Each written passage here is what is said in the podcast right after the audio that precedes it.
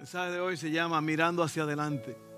Mirando hacia adelante. Vamos a orar. Gracias Padre una vez más, porque tu palabra es viva y eficaz y podemos confiar en ella. Y ahora la ponemos en tus manos lo que vamos a hablar. Úngenos para hablar y úngenos para oír. Que podamos recibir de ti palabra y podamos ponerla por práctica. En el nombre de Jesús. Gracias, Padre. Amén, amén, amén. Bueno, vamos a hablar de esto mirando hacia adelante, eh, preparándonos para un nuevo año que comienza en unas cuantas horas. Y siempre me gusta hablar de algo que, que puede ayudarnos para comenzar este año, eh, mirando hacia adelante. Mirando hacia adelante. ¿Sabe que Jesús dijo algo que Dice que ninguno que, que, pone las manos en el arado y mira atrás es apto para el reino. No puede ser su discípulo. ¿Sabe por qué? Porque el que mira hacia atrás cuando está arando, ¿cuántos saben lo que es arar la tierra? ¿Verdad? Hoy día se usan aparatos modernos, pero en algunos lugares todavía se usan los bueyes, eh, que tienen su yunta allí y, y van fuertes y van arando la tierra. Pero el que mira para atrás, le salen los surcos torcidos. Y los surcos no pueden estar torcidos. Entonces por eso es que hoy vamos a hablar de mirar hacia adelante. Y vamos a compartir esto. Bienvenidos a todos los que nos visitan en línea, que el Señor los guarde, que el Señor los bendiga. Gracias, gracias por estar con nosotros en este día. Vamos a, vamos a leer en la primera pregunta, para comenzar, es ¿qué quiere decir mirar hacia adelante? ¿Qué quiere decir mirar hacia adelante? Eh, si me pueden pasar esa, deje una hoja por ahí. Ok. Eh, yo le voy a dar una, una hoja al final que a mí me fascina porque esto es una, una guía, yo le llamo la docena diaria, y usted se la va a llevar al final para que usted lo ponga en un lugar y lo mire todos los días, si es en el refrigerador, no sé, donde usted quiera, su espejo, pero esto se llama la docena diaria y es solo por este día. Solo por este día tú vas a ver estas 12 cosas. Solo por este día. No ayer, porque ya ayer terminó anoche y mañana todavía no está aquí, pero yo voy a, número uno, voy a profundizar mi relación con Dios este día, solo por este día. Número dos, voy a escoger y mostrar las actitudes correctas. Número tres, voy a determinar cuáles son mis prioridades y voy a actuar en base a ellas. Si tú haces estas 12 cosas todos los días, nadie te puede detener vas a ser un hacedor de la voluntad del Padre. Voy a hacer lo que tengo que hacer para tener una buena salud. Y eso no quiere decir que usted va a arreglar el peso, ¿no? La báscula. Voy a tener una buena comunicación con mi familia y voy a cuidar de ella. Voy a desarrollar y practicar buenos pensamientos. Voy a cuidarme de lo que prometo y cumplir lo que prometo. Voy a manejar el dinero que gano cuidando mis finanzas. Iniciaré buenas relaciones e invertiré en ellas. Voy a invertir en el reino de Dios dando de mi tiempo y dinero y seré generoso con los necesitados. Practicaré buenos valores morales. Buscaré la forma de mejorar las cosas en mi vida y al final de esas doce cosas, actuaré en base a estas decisiones y practicaré estas disciplinas y veré los resultados de un día bien vivido. Lo que determina un buen día es la satisfacción de que lo viviste para Dios y de acuerdo a lo que Dios te dijo que hicieras. Mateo 7. Y ya sé que alguno va a decir, ahí va el pastor otra vez. Mateo 7 dice el Señor Jesús, no todo el que me dice Señor, Señor, entrará en el cielo. Solo entrarán los que hacen la voluntad del Padre. Estás haciendo la voluntad del Padre. Estás haciendo la voluntad del Padre. Estás haciendo la voluntad del Padre. Si no estás haciendo la voluntad del Padre, no planees ir al cielo. Amén. Yo sé que eso es un poco duro, pero eso es Biblia.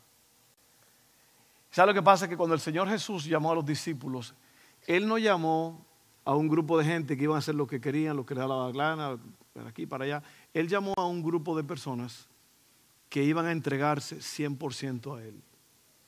Recuerda que un discípulo es un seguidor de Jesús que permanece en Él para hacer la voluntad del Padre.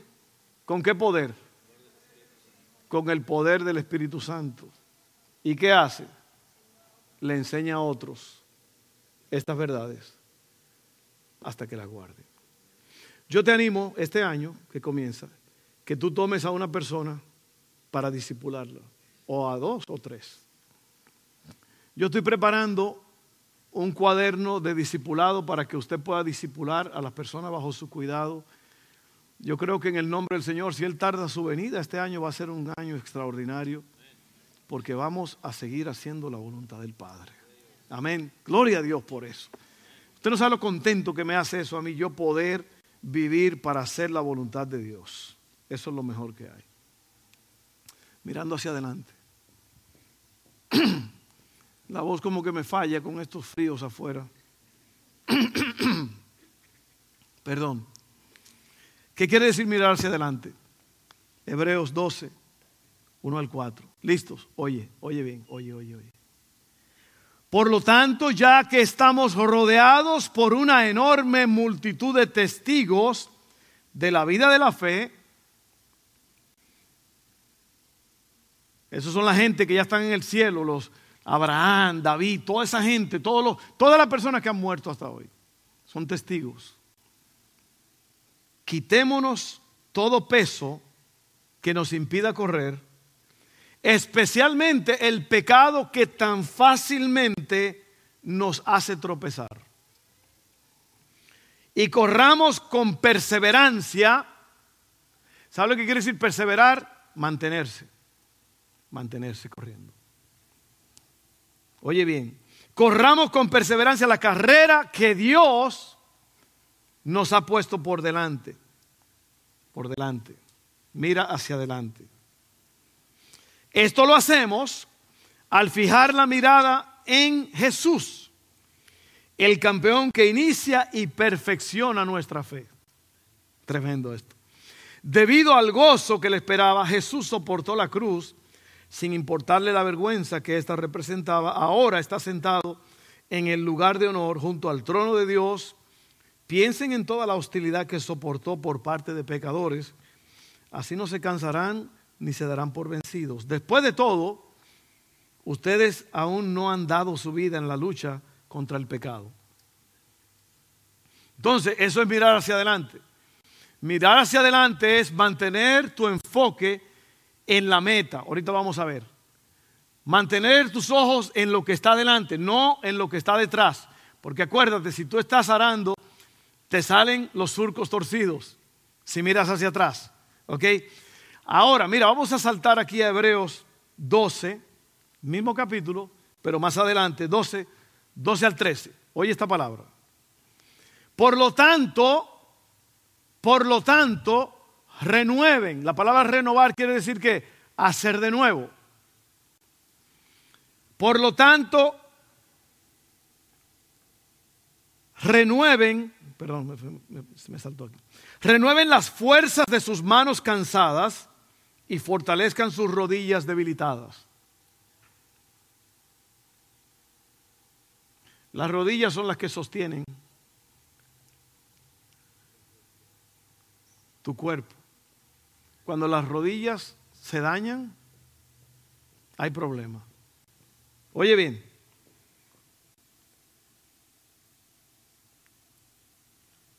Por lo tanto, voy a empezar. Renueven la fuerza de sus manos cansadas y fortalezcan sus rodillas debilitadas. Tracen un camino recto para sus pies.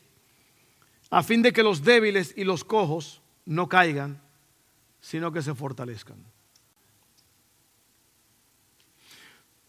¿Te estás dando cuenta que todo se basa en caminar hacia adelante y caminar rectamente?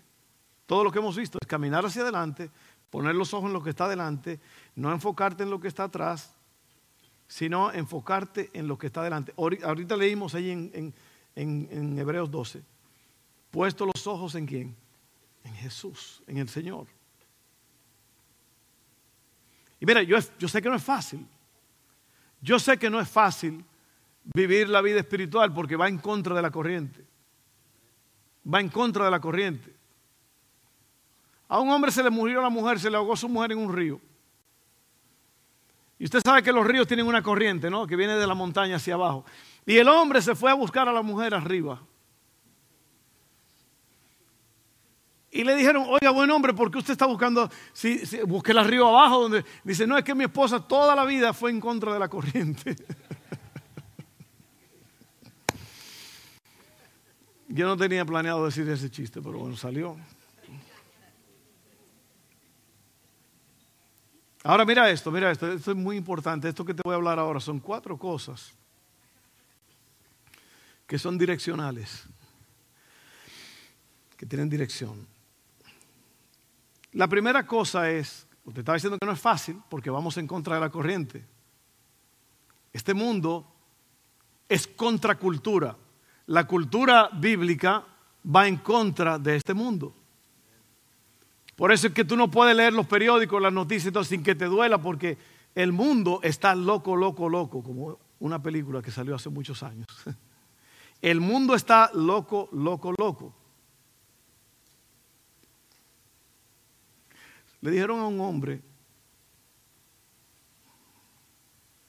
que hiciera una, que se atreviera a decirle a otro hombre loco, porque nadie podía decirle loco. Estoy en ese espíritu de chistes hoy, así que...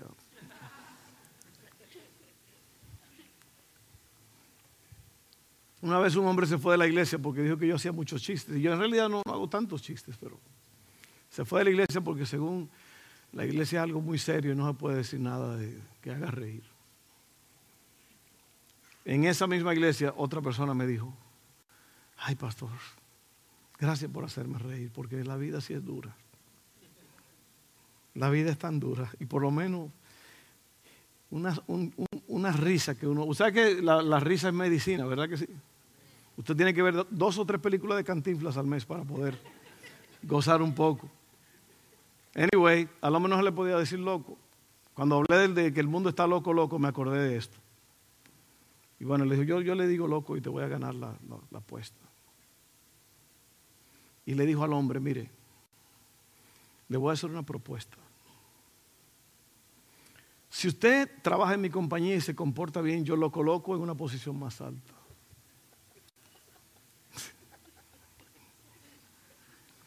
Y si se porta mejor, yo lo caso con mi hija.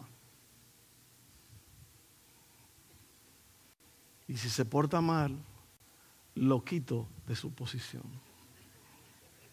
Le llamó cuatro veces loco. Le dijo, lo coloco, lo caso y lo quito. Bueno, seguimos adelante, más serio ahora, ¿ok? ¿Dónde estoy ahora? Número uno, el punto número uno, ¿dónde estoy ahora? Cuando uno se pierde, lo primero que tiene que hacer es ver dónde está. ¿Dónde está? ¿Ok? Una brújula, una brújula es un objeto de navegación, de orientación, porque la brújula tiene un norte magnético. La brújula siempre va a apuntar hacia el norte magnético. Entonces la brújula es una buena orientación para el que está perdido los navegantes, los aviones, todo el mundo que está llegando a una cierta dirección tiene una brújula.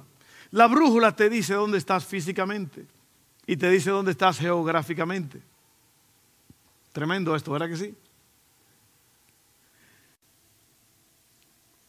Así que, ¿dónde estás tú ahora? ¿Dónde estoy yo ahora? Y puede en mi vida espiritual, porque la brújula te ayuda a saber dónde tú estás físicamente, geográficamente, Si tú estás en el final de Luisiana ya pescando en la gran isla, tú abres el GPS, Google Maps, lo que tú quieras, y te va a dar un puntito blanco, eh, azul allá, en la gran isla. Te dice dónde estás geográficamente. Pero ¿qué me dice o quién me dice dónde yo estoy espiritualmente? Bueno, el Espíritu Santo hace eso, pero el Espíritu Santo lo hace a través de su palabra. Hebreos otra vez 4, 12 Dice así. 12 y 13. Pues la palabra de Dios es viva y qué? Y poderosa. Es más cortante que cualquier espada de dos filos. Penetra entre, entre el alma y el espíritu, entre la articulación y la médula del hueso. Deja al descubierto nuestros pensamientos y deseos más íntimos no hay nada en toda, la, en toda la creación que esté oculto a Dios. Todo está desnudo y expuesto ante sus ojos. Y es a Él a quien rendimos cuentas. Entonces una persona que lee la palabra de Dios sabe dónde está espiritualmente. Porque la palabra de Dios te va a enseñar dónde tú estás. Te va a traer convicción. La palabra convicción quiere decir con conocimiento. Y la pregunta es, ¿la estás leyendo? ¿Estás leyendo la palabra de Dios? Porque si tú no la lees, tú no vas a saber dónde estás espiritualmente. Y eso sí es malo. Porque para moverte de un punto A al punto B, tú tienes que saber dónde estás y hacia dónde vas. Y eso es lo que hace la palabra de Dios. Te dice dónde estás y hacia dónde vas. Eso se llama la voluntad del Padre. ¿Hacia dónde voy? ¿Cómo estoy? ¿Dónde estoy ahora? ¿Dónde estás ahora? Pregúntate a ti mismo, ¿dónde estoy yo ahora? ¿Dónde estoy yo espiritualmente? ¿Dónde estoy? ¿Estoy donde, donde Dios quiere que esté? Y si no estoy, ¿por qué no?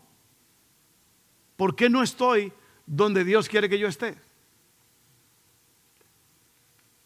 Es probable que tú antes estabas más enamorado del Señor que hoy. Es probable que tú antes tu relación con Dios era más intensa. Pero hoy, por causa de cosas de la vida, estás flojo, estás frío, estás débil, estás cansado del camino. Y yo te digo, la palabra de Dios es una alerta para que sepas dónde estás y dónde tienes que estar. Amén. Número dos, ¿hacia dónde voy? ¿Hacia dónde voy? Filipenses 3:12. Dice, no quiero decir que ya haya logrado estas cosas, ni que ya haya alcanzado la perfección, pero ¿qué hago? Sigo adelante, a fin de hacer mía esa perfección para la cual Cristo Jesús primeramente me hizo suyo. Otra vez, la voluntad del Padre. La voluntad del Padre. Lo que Dios quiere, de eso se trata. ¿Hacia dónde voy? Vamos hacia la perfección. Pero hay que concentrarse en lo que está delante. Alguien dijo que el pasado no es para que te quedes ahí, sino para que aprendas de él y sigas adelante. El pasado no es un sofá donde tú te sientas y te quedas ahí tirado. El pasado es simplemente un punto de referencia para que tú aprendas a no cometer los mismos errores y que tú estás viviendo el presente sin lamentos, sin lamentos. Número tres, ¿qué debo hacer para llegar hacia la meta? ¿Qué debo hacer para llegar ahí? Dice así, Filipenses 3, 13 al 14, siguiendo la misma ruta. No, amados hermanos, no lo he logrado, pero me concentro únicamente en esto. Olvido el pasado y fijo la mirada en lo que tengo por delante. Y así avanzo hasta llegar al final de la carrera para recibir el premio celestial al cual Dios nos llama por medio de Cristo Jesús. Una de las cosas más lamentables que hay es haber sido grande y hoy ser chiquito. El apóstol Pablo dice, no vaya a ser cosa que no recuerdo exactamente la cita, pero dijo que habiendo yo sido un superhéroe para muchos, venga a ser eliminado.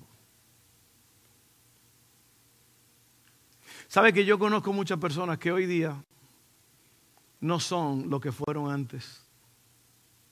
No tienen la pasión, no tienen el empuje, no tienen la concentración. ¿Por qué? Porque han bajado la guardia. Tienen las rodillas tambaleantes y por eso lo cojo se sale del camino. Tremendo, ¿eh? Miren mis hermanos queridos, amigos,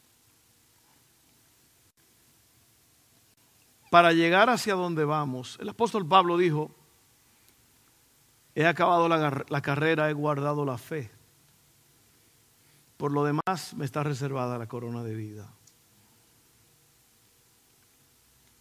Yo, yo quiero que tú pienses en esto hoy día, porque esto es muy importante, porque al final del día yo estaba, eh, ayer estábamos comiendo en un, en un uh, Waffle House, la familia, todos, y Dustin estaba sentado conmigo, y yo le dije a Dustin, yo miraba alrededor y yo veía a la gente, y yo dije, ¿cuántas de estas personas se van a morir y se van a ir al infierno?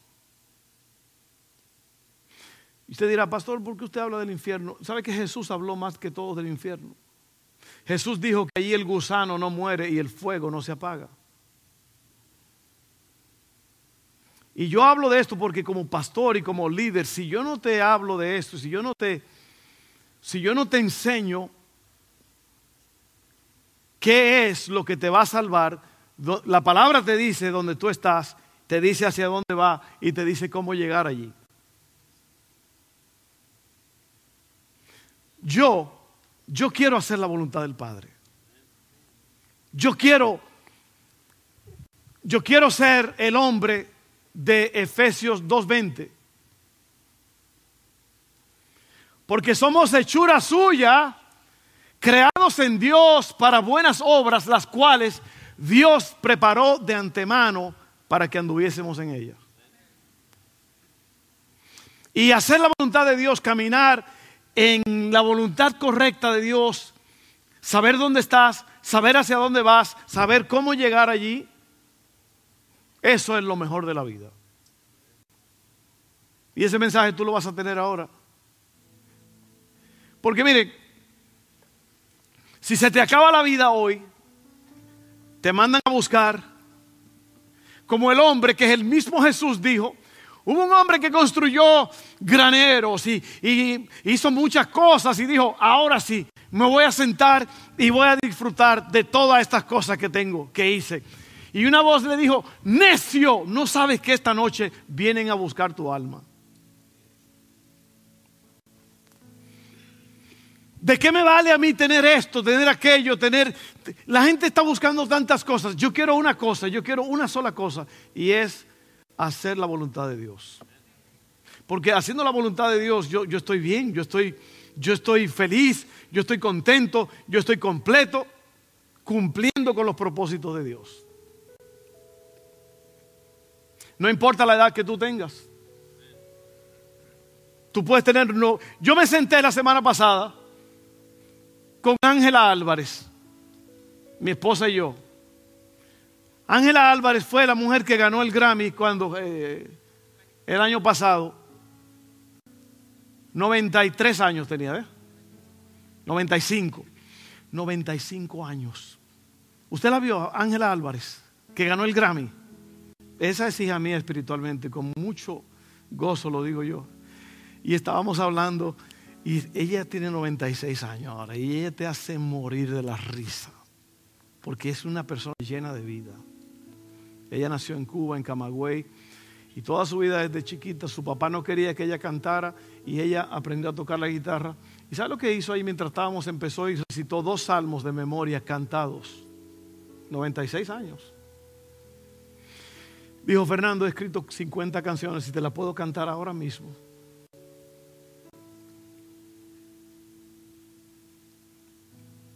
Y tú te imaginas lo que es llegar a esa edad y sentirte feliz completo, completa. Yo le dije, ¿tú te, ¿tú te imaginas que tú te ganaste un Grammy? Todo, gente de Rusia la llaman para felicitarla. Yo quiero hablar con esa mujer. Eso se llama vivir con propósito. Yo quiero eso. Yo quiero vivir una vida plena. Eso es lo que yo quiero. Ahora vamos a ver lo último ya. ¿Cuáles son las cosas que pueden potencialmente sabotear mi destino? La palabra sabotear quiere decir echar a perder. Y esto se hace en las compañías, por ejemplo, a un barco que va con una misión a llevar una carga a tal sitio, alguien le hace daño a las máquinas para que el barco no pueda caminar y no pueda lograr su destino. Eso es un sabotaje.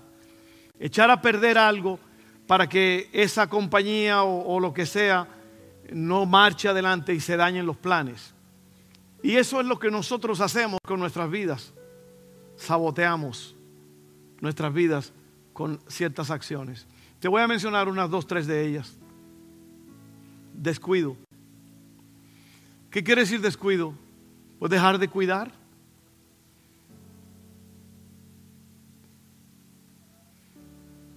Todo lo que se descuida se echa a perder. ¿Sí o no? Todo lo que se descuida se echa a perder. Y cuando tú descuidas, el descuido es hermano de la negligencia. La negligencia es no hacer lo que tú sabes que tienes que hacer. Oye eso. Y hay cosas que tú no puedes descuidar. Allí te lo dije en la docena diaria. Tú no puedes descuidar primeramente tu relación con Dios. No puedes descuidar tu familia, no puedes descuidar tus finanzas, no puedes descuidar nada de estas cosas. El descuido y la negligencia. Hay cristianos que están hoy día tirados a la orilla del camino porque han sido descuidados.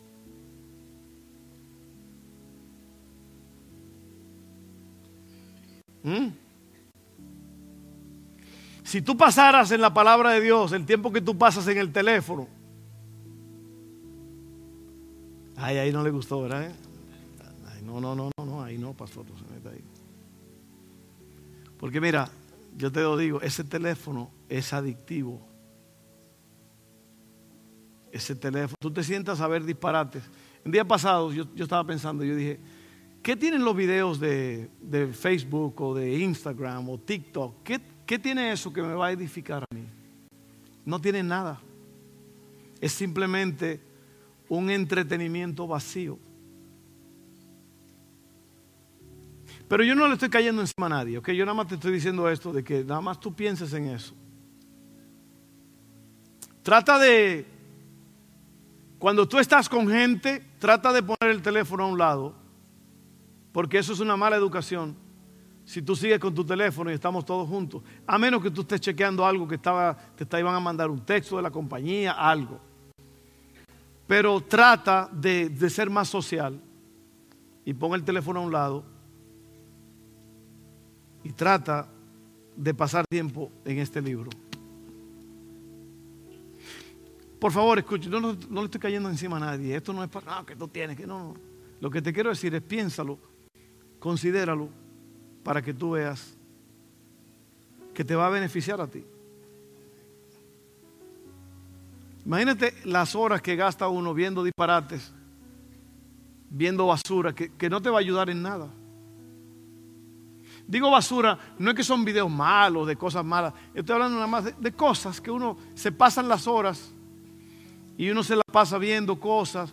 ¿Por qué? Porque es una, una herramienta para distraerte. Eso nada más es un paréntesis. Saboteadores, negligencia, descuido, orgullo. Orgullo. El orgullo es la incapacidad de reconocer que uno está mal, que uno tiene que cambiar las cosas. ¿Ok?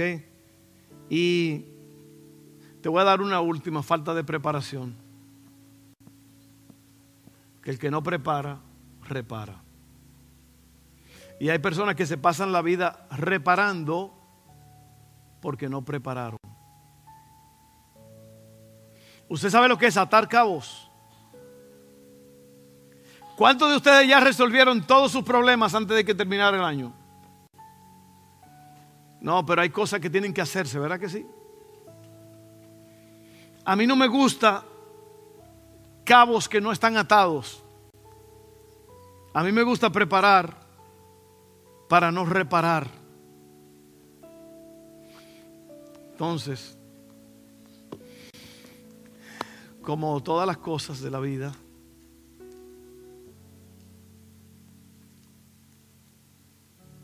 esto se trata de sabiduría. Tú eres sabio, vas a poner atención a lo que Dios dice. Tú eres sabio, vas a querer hacer la voluntad del Padre. Tú eres sabio, vas a saber dónde estás parado. Tú eres sabio, vas a saber hacia dónde vas. Tú eres sabio, vas a saber cómo llegar. Tú eres sabio, vas a saber cómo no sabotear las cosas grandes que Dios tiene para ti. Hay una, y, termino con esto, hay una, una escena de una película que se llama La lista de Schindler. Es una película en blanco y negro que se hizo para mostrar los estragos, el daño, el asesinato que se hizo contra el pueblo judío Mataron más de 6 millones de judíos en Europa y otras partes del mundo. Y esa, esa película, ahora yo, yo le digo a usted porque tenga mucho cuidado porque a veces uno recomienda algo. Esta película tiene a lo mejor una escena o dos que no es una, algo rápido, pero yo no quiero que usted diga, ay, no, que el pastor me, me lo recomendó y pues mira, pero es una película muy poderosa. Y hay una escena que a mí me gusta mucho, que se llama, la escena se llama, yo pude haber hecho más. Yo pude haber hecho más. Y lo que pasa a este hombre, eh, Charles Schindler, ay, qué bien lo dije. Este hombre era un loco, un hombre mujeriego, tomador, todo. Pero Dios le puso en el corazón, él tenía una, una compañía grande, una factoría, y Dios le tocó el corazón para salvar al pueblo judío. Y él salvó 1200 de ellos. Él tenía una factoría y los ponía a trabajar allí para, para, para él y para el gobierno. Entonces, lo que él hacía es que todos estos judíos que lo iban a matar, que iban para un campo de concentración, él pagaba, él pagaba para que lo trajeran a su factoría y así le salvaba la vida. Y ya cuando ya se está acabando la guerra, ya se está, eh, los alemanes van a salir corriendo ya, y, quedan estos hombres o mujeres, niños, 1200 de ellos que él salvó. Y lo, están despidiendo. Y es una escena muy poderosa. Busca, busca la escena esa en Facebook. Se llama I could have done more. Yo pude haber hecho más. Nada más busca esa escena y, te, va, te, va, te va a impactar. Y él está diciendo, les regalan un anillo que ellos mismos le hicieron de oro tallado con una escritura dentro, creo que en hebreos. Y ellos están tan felices y contentos de que Él les salvó la vida. Y Él, ¿sabe lo que hace? Él empieza a decir un lamento. Dice, yo pude haber hecho más. Yo pude haber vendido este lápiz, este bolígrafo. Dos personas. Dos personas pude haber comprado. Este, este pendiente aquí, este, este asunto, yo, yo pude haberlo vendido cinco personas. El carro, el carro, pude haber vendido este carro y obtener 25 personas. Y mira, mi hermano querido, eso es lo que tú no quieres. Llegar a un punto en tu vida en que tú empieces a lamentarte porque no preparaste. Yo pude haber hecho más. Yo pude haberme levantado a orar. Yo pude haberme puesto a leer la palabra de Dios. Yo pude haberle predicado a fulano. Ayer me tocaron la puerta. Un señor que conocimos aquí en un Waffle House. Otra vez el Waffle House. usted va a creer que nosotros vamos ahí todos los días, pero nosotros antes íbamos bastante, pero ya no. Que ya subieron. Antes eran tres huevos y, y, grits y, dos eh, bacons por 4.99. Ahora no, ahora te vale 11 dólares todo eso. Dijo Juan Luis Guerra, el costo de la vida sube otra vez. Y ahí conocimos a un hombre que nos hicimos amigos de él. Y en ese tiempo íbamos bastante. Y siempre lo veíamos, siempre hablábamos con él. Un hombre tenía un color muy, muy extraño, un color verde en la piel. Usted lo veía y estaba como si fuera muerto, una cosa impresionante. Verde, era una persona verde. Y fue por un asunto, una enfermedad que él tenía. Y la, una amiga de él me tocó la puerta ayer y me dijo, Ted murió ayer a las ocho y media. El riñón que él tenía le falló. Y a mí me dolió tanto eso porque Dustin también aprendió a quererlo mucho. Dustin lo visitó a él personalmente. Él llegaba a mi casa, llegó a, a visitarme. Y ella dijo que él quería, el año pasado él no se la vio muy bien, y él quería que tú le hicieras el funeral. Un hombre que no va a la iglesia, nada, nada, pero él, de alguna forma. Pero ya, yo pensé, se le acabó la vida a este hombre, ya. Está en un, en un refrigerador en algún lado, esperando que lo entierre. Yo te quiero decir, mi amigo querido, mi amiga del alma, mi, mi hermana, mi hermano, todos, si el Señor no viene, nos vamos a morir. Pero eso no importa porque en realidad la muerte no tiene ningún poder sobre nosotros. La muerte no tiene poder sobre nosotros. El Señor Jesús, mi suegro lo dijo, venció la muerte en la cruz del Calvario. Ya la muerte no tiene poder. Si tú te mueres ahorita, tú estás en la presencia de Dios, tú estás en un lugar extraordinario. Pablo el apóstol dijo que estar ausente de este cuerpo es estar presente con Cristo. Entonces, Pablo dijo también, mejor es morir que vivir, porque viviendo, yo estoy aquí en la tierra y vamos a hacer la voluntad de Dios y todo, pero muriendo estoy en la presencia de Él. ¿Cuánto quieren morirse ahorita mismo? No. ¿Sabe por qué uno no se quiere morir? Porque la muerte no es... El ser humano no fue creado para morir. Fue creado para vivir por siempre y por causa del pecado, pues estamos enfrentando esto. Pero te digo esto y es, ¿por qué no vivir lo que tenemos ahora al máximo? ¿Por qué no vivir al máximo? ¿Para qué tener que decir un día, ah, ah, ah, could have done more. Yo pude haber hecho más.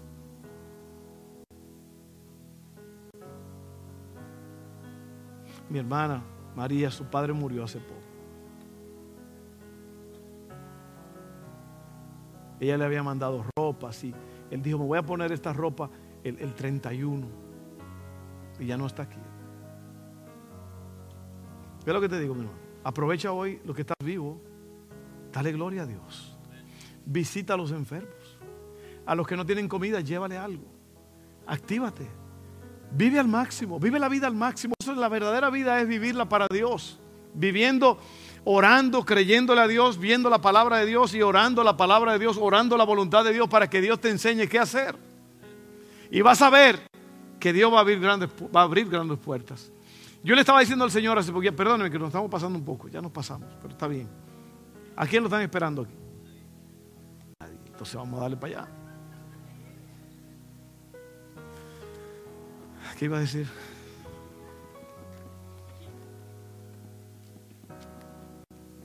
Bueno, vamos a dejarlo ahí. La vida se hizo para vivirla. La vida es extraordinaria. Oh, ya me acordé.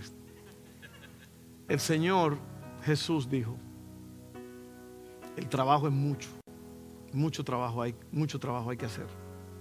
Dice, oren al Padre para que le envíe obreros, trabajadores. Y yo le pido eso al Padre todos los días. Todos los días yo le digo al Padre, Señor, envíe obreros. Y sabe lo que el Padre, yo sentí, yo no oí una voz que me dijo, Fernando, no.